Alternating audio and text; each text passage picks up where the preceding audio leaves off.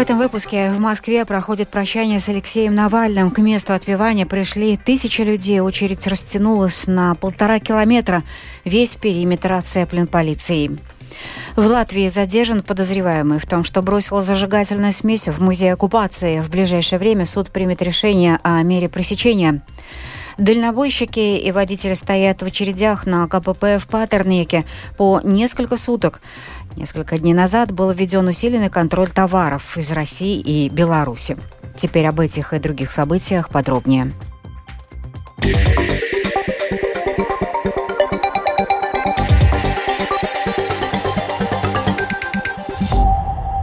В эти минуты в Москве начинается прощание с политиком Алексеем Навальным.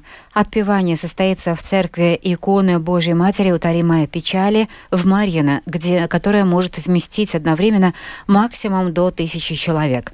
Обычно на службу здесь собирается до 500 человек. В Марьино находится дом, где жил политик вместе со своей семьей.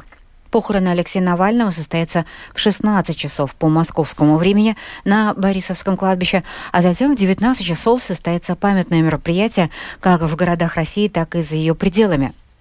Уже за два часа до отпевания у церкви в Марьино образовалась большая очередь из нескольких сот человек, которые хотят попрощаться с Навальным.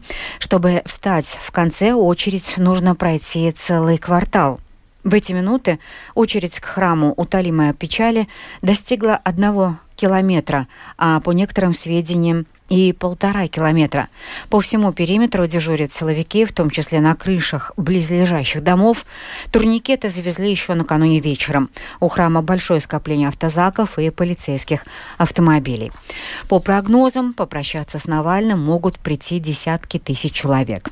Ряд YouTube-каналов ведет трансляцию с мероприятия, в том числе прямую трансляцию ведет и канал Алексей Навальный. О том, что происходит в Марьино на канале «Живой дождь», еще до начала отпевания рассказала журналист Ирина Воробьева. Предлагаем вам фрагмент ее включения. Люди спокойно подходят к церкви, выстраиваются в очередь. Очень много полиции, Росгвардии. Ну, видите, автобусы, автобусы, автобусы. Ограждения начинаются вот около церкви только. И то там можно пройти, там прямо во дворе можно постоять. А, вдоль э, этой очереди люди стоят, э, многие с цветами, Э, женщина там одна раздает свечки. В общем, все ждут. Кладбище отсюда подальше, конечно. Отсюда, наверное, я думаю, минут 20 пешком идти, если будет открыто. Я не знаю, пустят ли пешком э, потом кладбище. Я вам хотела сказать про людей немножко. Честно говоря, э, здесь очень ну, как-то легче становится, когда смотришь на тех людей, которые сюда пришли. Потому что ты сразу ловишь какие-то понимающие взгляды, люди как-то тебя понимают и понимают, что у тебя на лице написано, и Э, это на самом деле очень как-то тепло становится от этого. Соратник Навального и его пресс-секретарь Кира Ярмыш накануне похорон опубликовала на канале, который носит имя политика, обращение к тем, для кого важен Алексей Навальный и его дело. Вот фрагмент ее обращения. Все, кто был знаком с Алексеем, знали, каким человеком он был – веселым, мужественным и честным. И это, конечно, правда – но еще большая правда в том, что даже если вы никогда не встречались с Алексеем, вы тоже знали, каким он был. Вы вообще хорошо его знаете. Вы распространяли его расследование. Вы выходили с ним на митинги. Вы проводили в его компании вечера четвергов и обсуждали новости. Вы читали его посты из тюрьмы, где он шутил и поддерживал нас, тех, кто остался на свободе, так, как не умеет никто другой. Вы смотрели его ролики.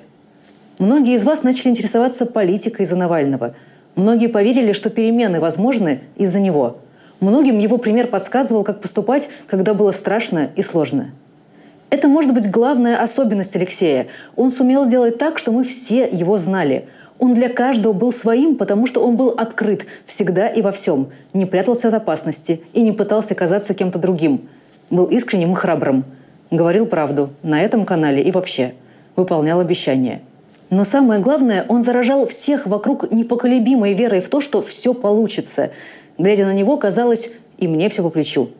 Поэтому потерять его – утрата не только для тех, кто знал его лично, и не для абстрактной России или мира. Это настоящая личная утрата для каждого из нас, и с ней очень тяжело жить. Соратники политика ведут трансляцию с места событий в YouTube, опрашивают пришедших Многие из людей, а там собрались люди разных возрастов, сказали на камеру, что Навальный давал надежду на свободную жизнь в России. Теперь эту надежду надо сохранить в своих сердцах. Тем временем в интернете создана платформа, на которой уже зажгли более полумиллиона виртуальных свечей в память об Алексее Навальном. В ночь на 1 марта государственная полиция Латвии задержала человека, подозреваемого в том, что он бросил зажигательную смесь в музей оккупации. В настоящий момент задержанный находится в изоляторе временного содержания. Решение о мере пресечения будет принято в течение ближайших 48 часов.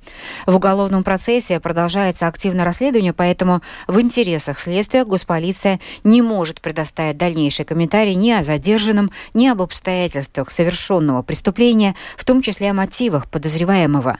Ему грозит до 10 лет тюрьмы.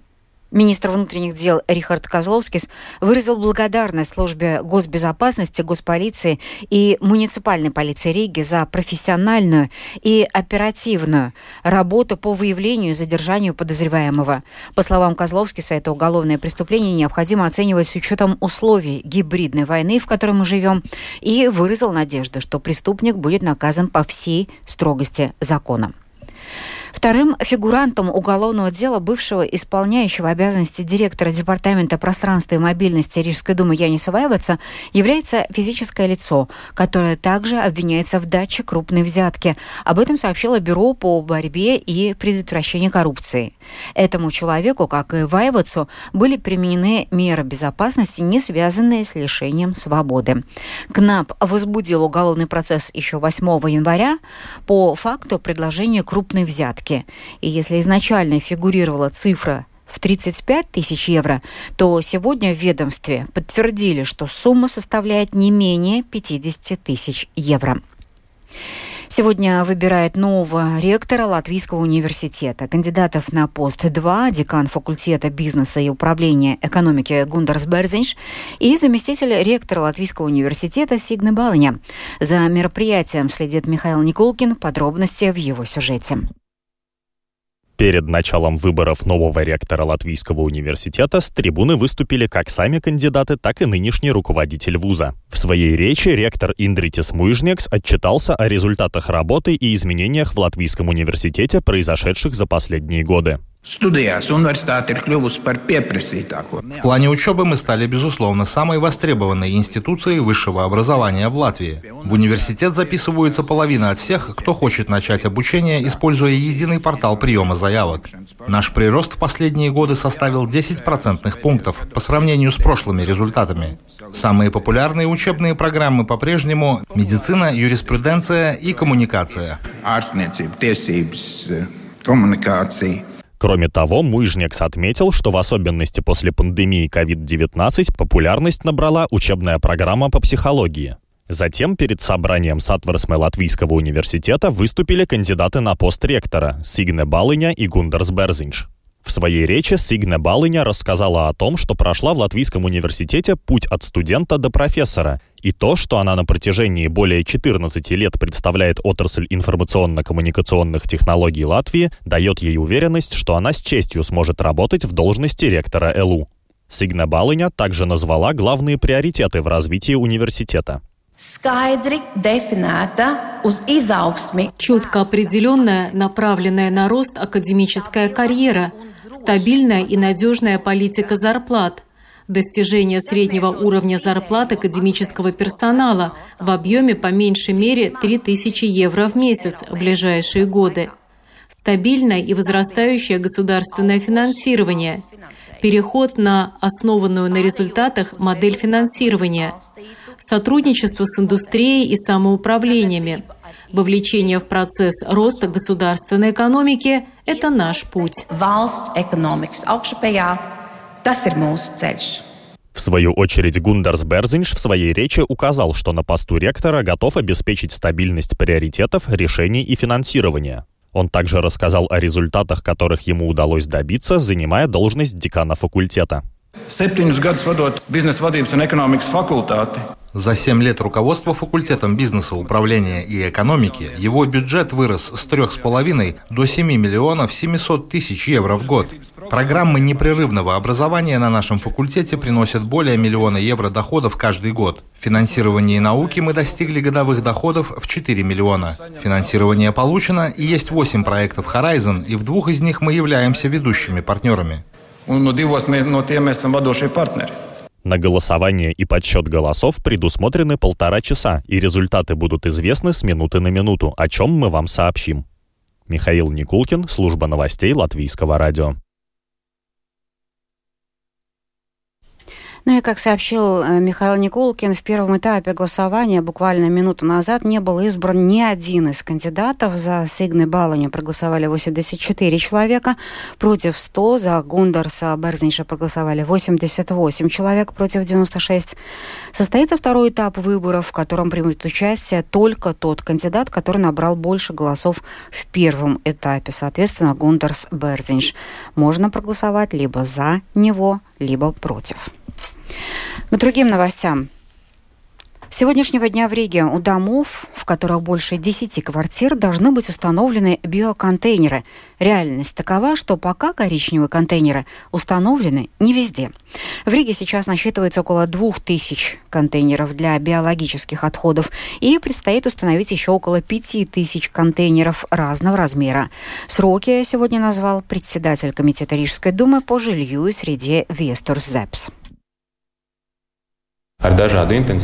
С разной степенью интенсивности мы пытались это вести в предыдущие годы.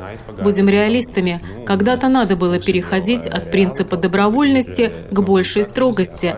На самом деле предусмотрено, что контейнеры для биоотходов у всех домов мы сможем установить до 1 мая.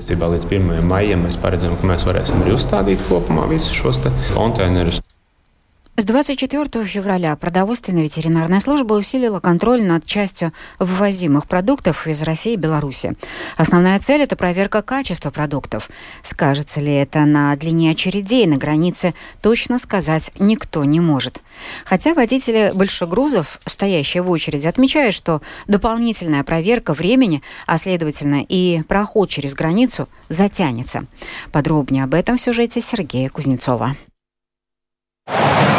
Очередь в сравнении с декабрем прошлого года на контрольно-пропускном пункте Патерники с Беларусью сократилась в разы, но все равно ожидание растягивается на несколько суток. Игорь из Беларуси работает на компанию из Латвии. Он стоит уже сутки, и впереди еще несколько. Если считать, что полтора километра в сутки, ну вот считайте, стал на 5 километров вчера, то есть это получается трое с половиной суток плюс проход границы. Ну, в начале года не было очереди, потому что дозволы не у всех были. Сейчас дозволы появляются, и сейчас, я думаю, что к лету будет то же самое. По данным государственной погранохраны, в очереди на 24 февраля стояло 180 грузовых машин. А к утру 1 марта уже выросло до 230. Павел также из Беларуси и работает на латвийскую фирму. По оптимистичным расчетам, его ожидание растянется до 3-4 суток. Мы ужесточили проверку документации, на это уходит много времени, плюс мало работников, видимо, таможня, граница. Не справляются люди. В таможенном управлении отмечает, что очереди на въезд в Латвию относительно небольшие. А причины образования очередей на выезд разные. Одна из них – это закрытие ряда контрольно-пропускных пунктов с Россией и Беларусью. Также любое усиление контроля затягивает время, признает заместитель директора таможенного управления службы госдоходов Сандра Карклине Админа. Если мы посмотрим именно на мероприятия по усилению проверки, проводимой продовольственно-ветеринарной службой, то можно сказать, что они существенно не влияют на очереди, так как проверка проходит до таможенного контроля. Хотя, конечно, нельзя исключать, что на общее время прохождения границы это может как-то отразиться. С 24 февраля продовольственно-ветеринарная служба усилила контроль на пропускных пунктах с Россией и Беларусью. Главная задача – проверка соответствия качества ввозимых продуктов, объясняет директор департамента пограничного контроля ПВС Ивита Шицетреде. В последнее время от общества мы получили обоснованные поводы для беспокойства. Действительно ли то, что ввозится в больших объемах, соответствует требованиям качества? Мы со своей стороны, чтобы предотвратить эти волнения, менее, проводим больше лабораторных исследований. Усиленный контроль означает, что как минимум у 10% товаров, таких как горох, зерновые продукты, семена, корм для скота, возимых из России и Беларуси, будут браться образцы для лабораторных исследований. На момент разговора с представителем службы были получены первые четыре результата анализов. Они соответствовали норме. В первую неделю всего взяли 24 образца. С момента взятия образца и до получения лабораторных анализов нужно время. Это от трех до четырех дней.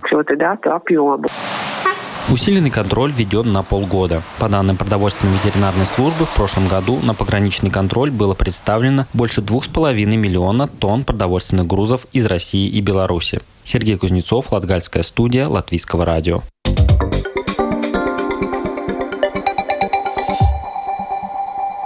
Более ста палестинцев погибли в секторе Газа во время ожидания раздачи гуманитарной помощи.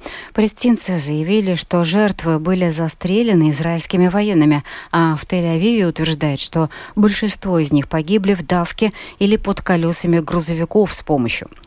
В США выразили беспокойство, что инцидент может осложнить переговоры в Катаре, направленные на временное прекращение огня в Газе и освобождение израильских заложников. Тему продолжит Рустам Шукуров. Подконтрольная террористической группировке «Хамас» Министерство здравоохранения Газы утверждает, что в инциденте погибли 112 человек и ранения получили 280 человек. По информации палестинской стороны, израильские военные обстреляли людей, ожидавших помощи в одном из районов Газы. В армии обороны Израиля эти обвинения отвергают. В Цахал отметили, что имело место два различных инцидента, связанных с гуманитарной колонной в секторе Газа.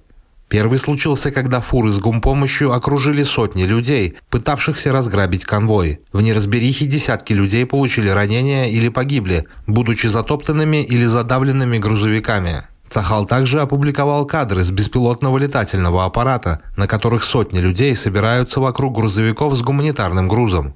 По словам военных, жители пытались разграбить доставленную помощь. Продолжит представитель Цахал Даниэль Хагари. A mob ambushed the aid trucks, bringing the convoy to a halt. Толпа устроила засаду на грузовики с гуманитарной помощью, в результате чего колонна остановилась. Как вы можете видеть на этом видео, танки, которые охраняли колонну, наблюдают, как затаптывают жителей Газы и осторожно пытаются разогнать толпу несколькими предупредительными выстрелами. Когда сотни стали тысячами и ситуация вышла из-под контроля, командир танка решил отступить, чтобы не навредить тысячам находившихся там жителей Газы. To avoid harm to the Второй инцидент произошел, когда фуры отъехали, и часть людей, принимавших участие в их разграблении, приблизились к оцеплению из израильских военных, которые в этой ситуации открыли огонь. Глава палестинской автономии Махмуд Аббас назвал произошедшее отвратительной бойней со стороны Израиля. Представитель МИД Франции отметил, что в соответствии с международным правом Израиль несет ответственность за защиту распределения помощи гражданскому населению. Президент США Джо Байден, комментируя инцидент в секторе Газа, заявил, что произошедшее, вероятно, затруднит переговоры об освобождении израильских заложников и прекращении огня между Израилем и Хамас. В Хамас также заявили, что инцидент может поставить под угрозу переговоры. Около 130 заложников все еще удерживаются боевиками в Газе. Премьер-министр Израиля Беньямин Нетаньяху заявил, что прилагаются огромные усилия, чтобы вернуть удерживаемых боевиками Хамас заложников. Вернуть наших похищенных – это святое дело, святая цель. Мы занимаемся этим круглосуточно. Я требую, чтобы заранее были известны имена всех заложников, которые будут освобождены в рамках сделки. Пока я еще не получил ответ на этот вопрос. Слишком рано говорить, несмотря на наше желание, достигнем ли мы в ближайшие дни новой договоренности об их освобождении. Мы делаем все возможное, чтобы это произошло. Вам должно быть понятно. Мы не будем поддаваться безумным требованиям Хамас. Премьер Израиля Израиля также в очередной раз подчеркнул, что война продолжится до тех пор, пока Хамас не прекратит свое существование. Рустам Шукуров, служба новостей Латвийского радио. Ну и мне осталось добавить выпуск прогнозом погоды на субботу, 2 марта. В Латвии в ближайшие сутки будет облачно. Во многих местах с прояснениями, без осадков. Ветер юго-восточный, восточный ночью 2,7 метров в секунду, а днем 4,9 метров в секунду. На Курзамском побережье порывы до 15. Температура воздуха ночью от минус 1 до плюс 4 градусов. Днем по Латвии плюс 4, плюс 9 местами, преимущественно в южной части до плюс 11 градусов. В Риге облачно, временами с прояснениями, без осадков. Ветер юго-восточный восточный-восточный 4,7 метров в секунду. Температура воздуха ночью плюс 1, плюс 3 градуса. Завтра днем до 9 тепла. Тип погоды второй благоприятный. Это была программа «Сегодня в 13». 1 марта продюсер выпуска Марина Ковалева. Провела Юлия Михайловская.